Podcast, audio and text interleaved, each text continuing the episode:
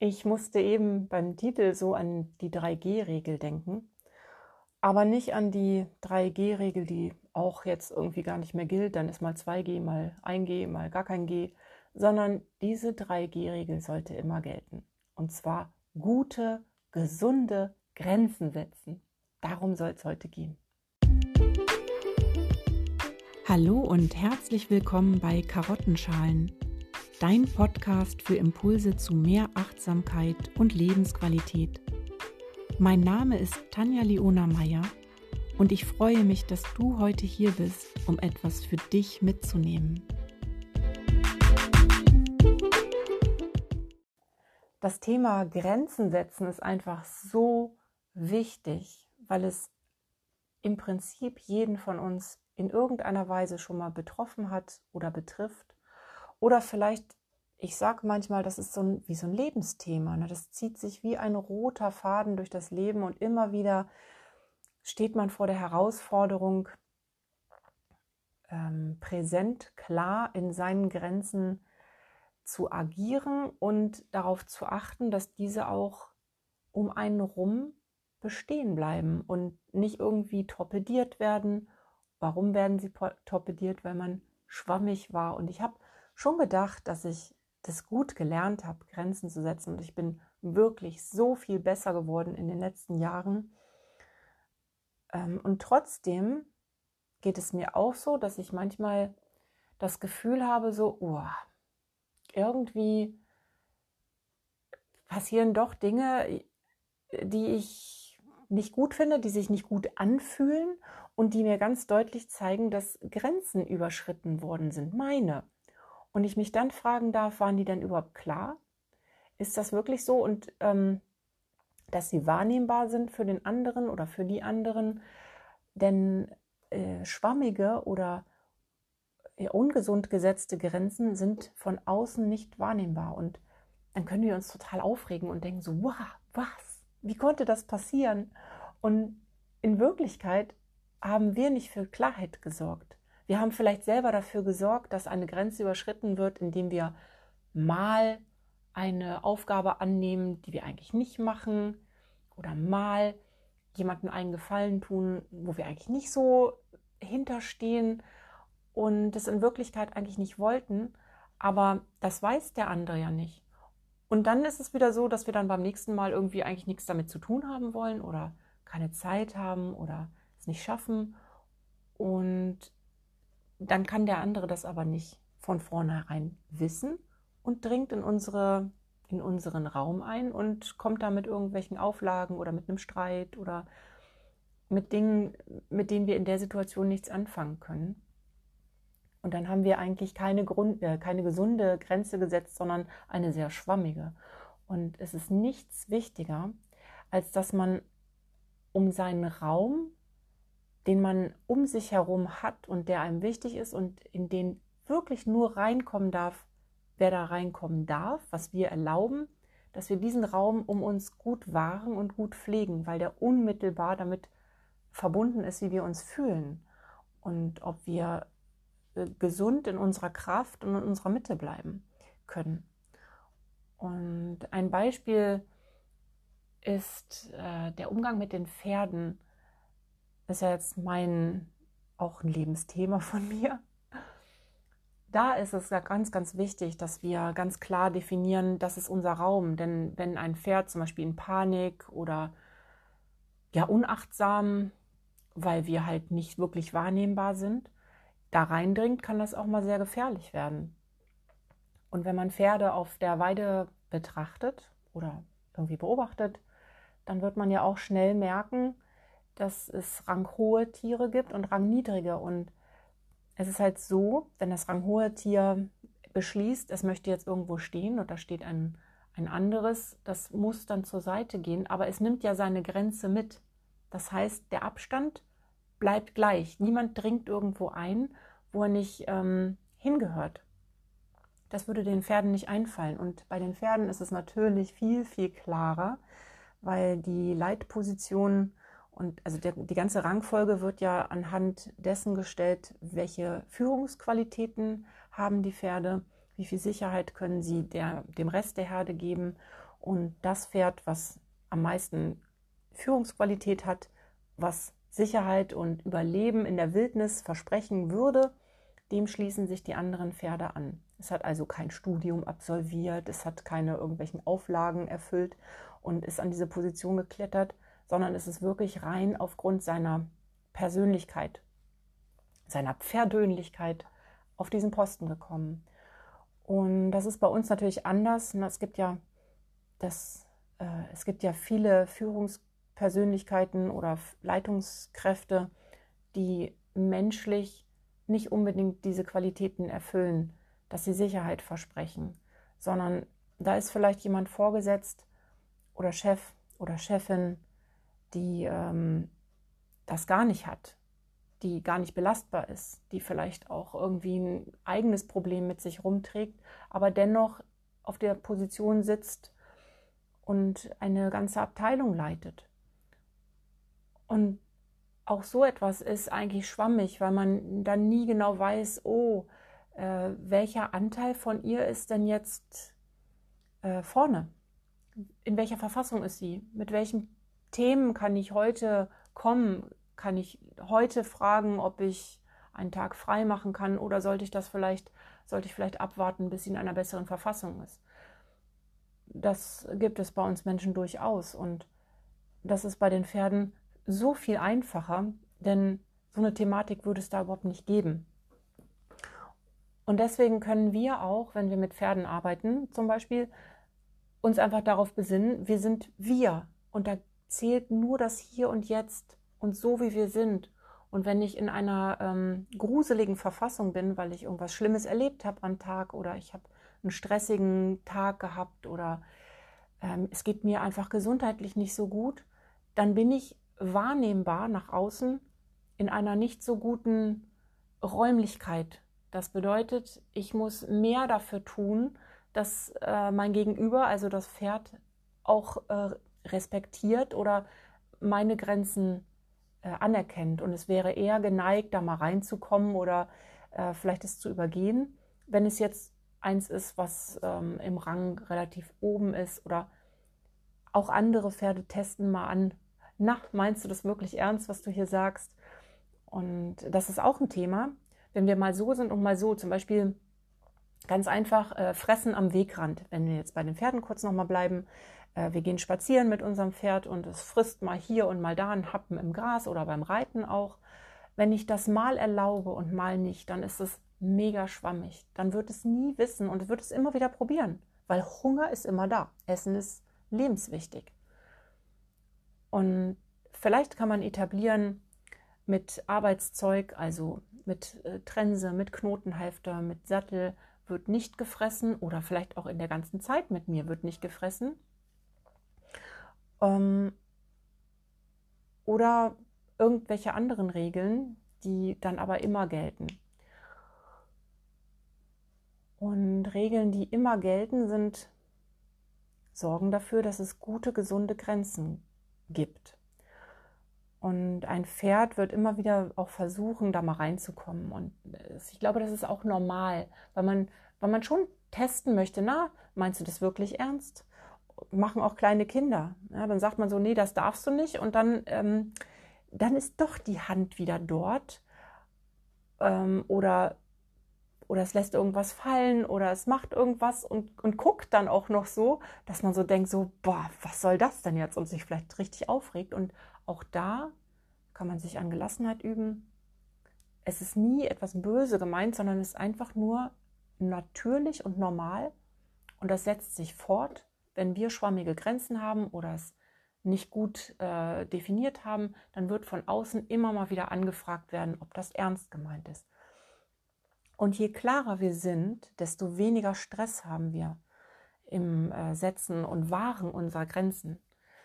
Mm, wenn wir zum Beispiel im Streit, äh, im Streit agieren wir sowieso schon nicht mehr auf der kognitiven Ebene, sondern eigentlich nur noch äh, auf einer Gefühlsebene, weil wir was wahrgenommen haben und oh, das auf gar keinen Fall haben wollen und das muss weg.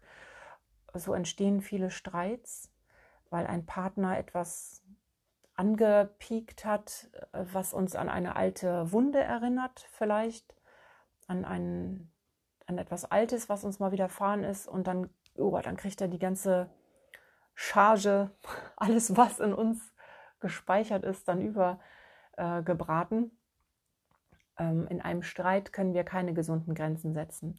Alles, was wir in einem Streit äh, sagen, vielleicht so, äh, so kannst du mit mir nicht umgehen, bis hierhin und nicht weiter, das ist schon viel zu spät. Die Grenze hätte schon viel, viel eher ähm, freundlich und klar gesetzt werden dürfen. Und ich habe letzte Woche was Lustiges erlebt. Also es ist lustig, wenn ich es jetzt erzähle, aber es ist genau dieses Thema. Ich habe, äh, ich war äh, in einer Sackgasse jemand, bei jemandem und musste parken und beim Rausfahren natürlich wenden. Und ähm, da war, da wo ich gewendet habe, eine riesige Einfahrt. Natürlich war das klar, dass das nicht die Straße ist, aber es war eine Einfahrt super gut offen, groß, riesig einladend zum dort wenden. Ich wendete also mein Auto und in der Sekunde schoss jemand aus dem Haus, ein Mann, schoss aus seinem Haus auf mich zu, wutentbrannt und klärte mich darüber auf, dass er das nicht möchte, dass ich auf seine Einfahrt wende. Und ich war ein bisschen perplex und hatte, hinterher habe ich gedacht, er hat schon drauf gewartet. Der hat den ganzen, ich hatte mir was angeguckt, er hat die ganze Zeit schon gewartet, bis mein Auto wieder in Gang gesetzt wird, auf, äh, in, in Erwartung, dass ich wahrscheinlich auf seine Einfahrt wenden werde. Und äh, das alleine finde ich schon ziemlich krank. Sein, seine Aktion war auch äh, nicht gesund. Also er war mega, mega gestresst. Und ich habe ihn auch gefragt, warum er so gestresst ist. Und dann hat er erzählt, dass alle das machen. Dass seine Steine aus der Einfahrt, dass die hochkommen.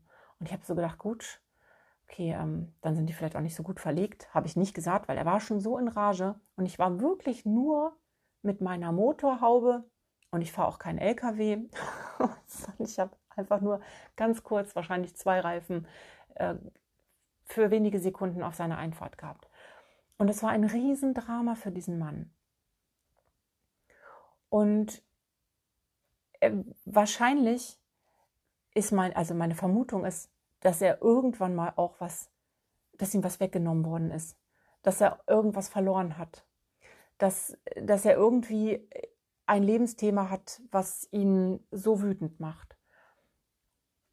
Und es ist nicht meine Aktion gewesen und es ist auch nicht die Aktion von anderen Menschen vorher gewesen, sondern es ist sein eigener Stress, den er sich macht, wenn er am Fenster steht, guckt, wer auf seine Einfahrt wendet, um dann rauszulaufen. Dann ist sein ganzer Körper so in Rage, ähm, dass er niemals zur Ruhe kommen wird. Weil das kann ihm heute eine Woche später auch wieder passieren. Oder ist ihm vielleicht schon zweimal passiert in der Woche. Wie schrecklich ist das? Und dann sieht es so aus, als, als, als hätte er äh, ein Problem mit anderen Leuten oder mit sich, aber in Wirklichkeit kann er etwas in sich nicht ertragen, nämlich dieses Gefühl, dass ihm was weggenommen wird vielleicht. Und es ist einfacher, das im Außen zu bekämpfen und äh, den Fokus darauf zu legen. Und das ist vielleicht auch der Grund, weswegen er sich keinen Zaun baut, wo man eigentlich so, sofort denkt, dann macht ihr doch bitte einen Zaun dahin, dann fährt da auch keiner mehr rein. Aber was wäre dann? Dann hätte er das nicht mehr. Und möglicherweise müsste er sich dann seinem Thema stellen. Und ähm, ich finde, das ist ein super gutes Beispiel. Ich konnte ihn leider auch nicht beruhigen. Ich habe gesagt, ich, wenn ich was kaputt mache, dafür hat meine Haftpflichtversicherung. Er konnte das gar nicht hören. Der war so aufgeregt. Ich hatte ehrlicherweise auch ein bisschen Schiss, dass er mit der Faust auf mein Auto haut mir da vielleicht eine Beule reinmacht. Ähm, ich habe ganz, ganz freundlich und ruhig mit ihm geredet, aber tatsächlich war ich hinterher auch, als ich da weggefahren bin, dachte ich so, boah, ich hatte ein bisschen höheren Puls und ja, das war schon auch aufregend. Ich konnte mich aber schnell wieder beruhigen und ich weiß, dass ich da nie wieder hinfahren werde, weil ich das Gefühl nicht brauche. Und ähm, insofern war seine Grenze natürlich für mich jetzt schon klar, aber ich eigentlich sie ist unklar, weil es ist nicht zu erkennen. Und wir sind angehalten, uns selber zu beschützen. Das ist einfach mein Schutz, dass ich da nie wieder drauf fahren würde.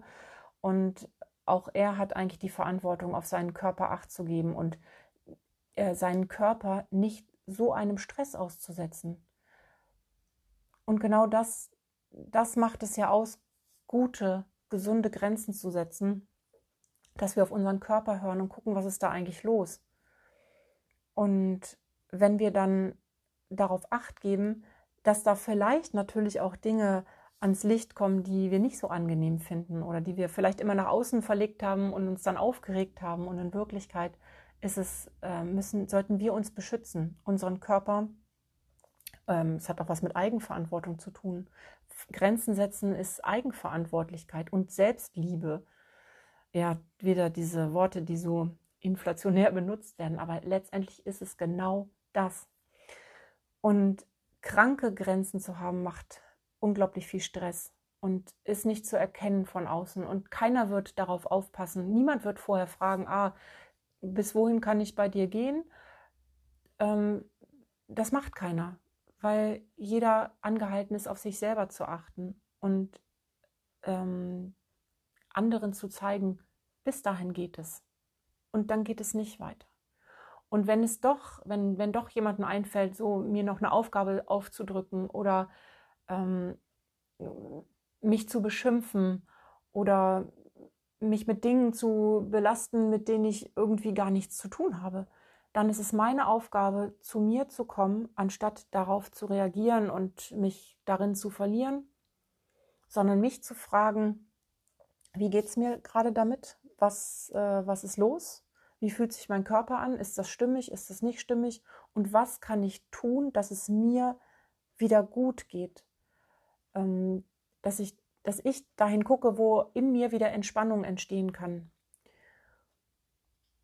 Genau, und wenn ich wahrnehme, was ich fühle und dass das meine Gefühle sind, ähm, der andere plant es vielleicht gar nicht, über meine Grenze zu gehen.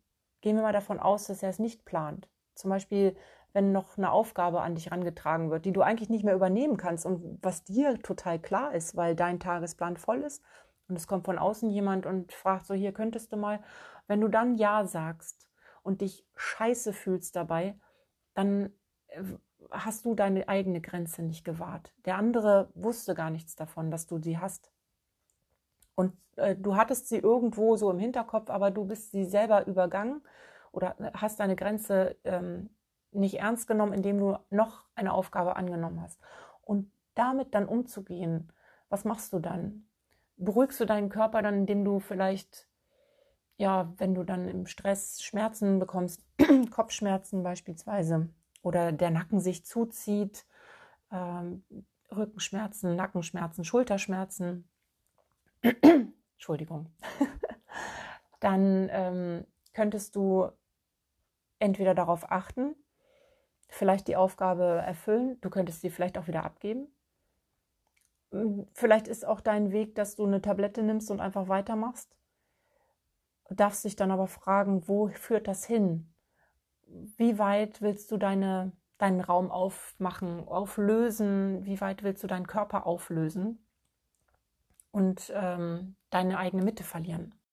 Und wenn das passiert ist und du deine eigene Mitte verloren oder verschoben hast, dann ist das nichts weiter als eine liebevolle und deutliche Aufforderung an dich selbst, in die Selbstverantwortung zu kommen und auf dich acht zu geben, dass es dir gut geht. Und es ist nicht deine Verantwortung und deine Aufgabe, darauf zu achten, dass es jemandem anders gut geht, der vielleicht selber keine Grenzen hat. Denn in dem Moment, wo du Klarheit vermittelst, wo du ähm, so ein Standing in dir hast und einen Raum, deinen Raum hast und den mitnimmst und um dich rum hast und wie so eine, so eine Schutzblase auch, in der du dich vorstellen kannst. In dem Moment bist du auch klarer für jemand anders und vielleicht auch inspirierend äh, für jemanden anderes, der das noch nicht so gut kann der dann sieht, oh, wie gut es dir geht oder dass es dir besser geht oder dass du gut für dich sorgen kannst. Und auch wenn, wenn von außen dann erst gesagt wird, ja, ach, du bist so egoistisch, nie hilfst du, es könnte sein, es ist einfach möglich. So bist du doch klarer und ähm, einfach vielleicht auch eine Hilfe für Menschen, die eher schwammige Grenzen haben, die das noch nicht so gut können, die nicht so gut auf sich acht geben, die einfach nicht in sich zu Hause sind. Und um dahin zu kommen, gute, gesunde Grenzen zu setzen, kannst du dich selbst äh, beobachten, nicht die anderen, nicht die anderen beobachten und äh, agieren, wenn es zu spät ist, wenn jemand auf deine Einfahrt gefahren ist und du quasi schon darauf gewartet hast, weil du es eigentlich weißt und dieses Gefühl vielleicht brauchst, weil du es gewohnt bist, dann frag dich, ähm, wie es dir geht.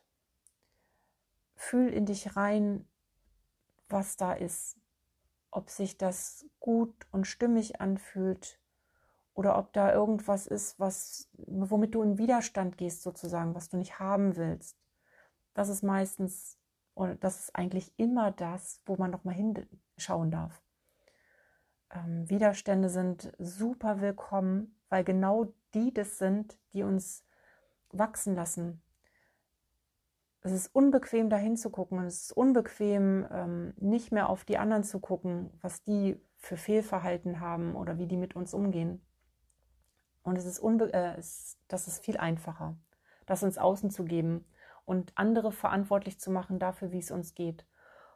Und es ist anstrengend und schwierig und vielleicht auch schmerzhaft, in sich selber zu gucken und äh, zu finden, was es dort so gibt und wie wir das in eine Entspannung bringen können. Und es hilft auch zu schauen, was uns entspannt.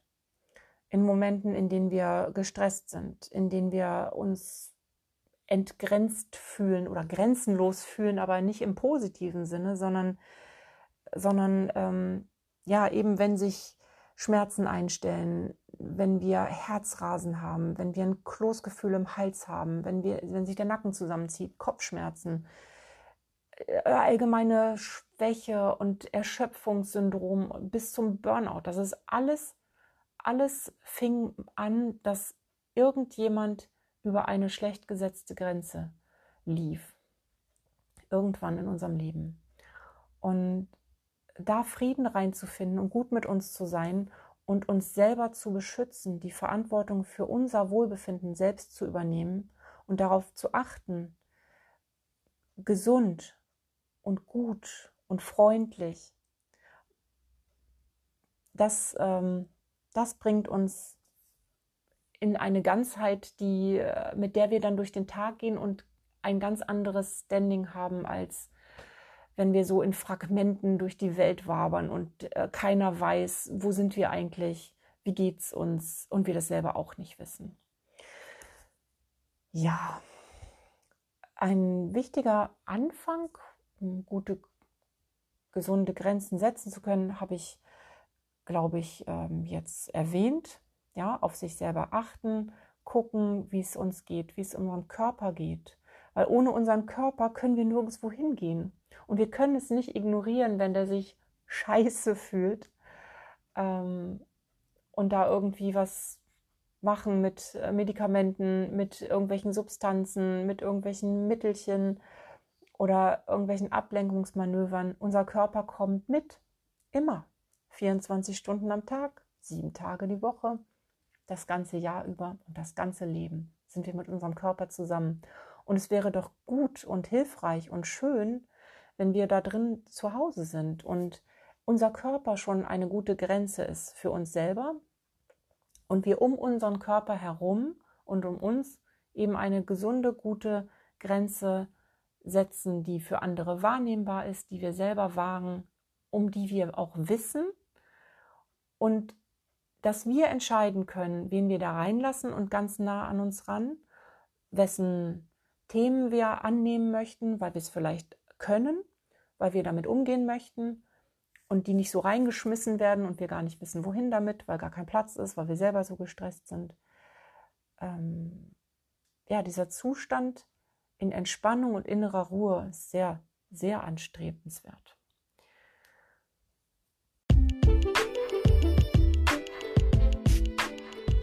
Ja, ich glaube, es wurde ein bisschen deutlich, was für ein riesenkomplexes, großes Thema das Thema der Grenzen, der guten, gesunden Grenzen der 3G ist und wie wichtig und wertvoll es ist, da einfach mal hinzusehen. Und ich hoffe, die ein oder andere Inspiration und der ein oder andere Gedanke war für dich dabei. Und das Stress, der dadurch entsteht, wenn wir nicht darauf acht geben, auch mega ungesund ist, auch krank machen kann, brauche ich dir wahrscheinlich nicht zu sagen. Das Thema Stress ist auch so groß. Das wird sicherlich mal eine eigene Folge werden. Und wenn du mehr über mich und meine Arbeit erfahren möchtest, findest du mich im Internet unter www.achtsam-pferdbunden.de oder bei Instagram unter @dresspop. Ich freue mich, dass du hier bist, dass du mir folgst und bis zum nächsten Mal.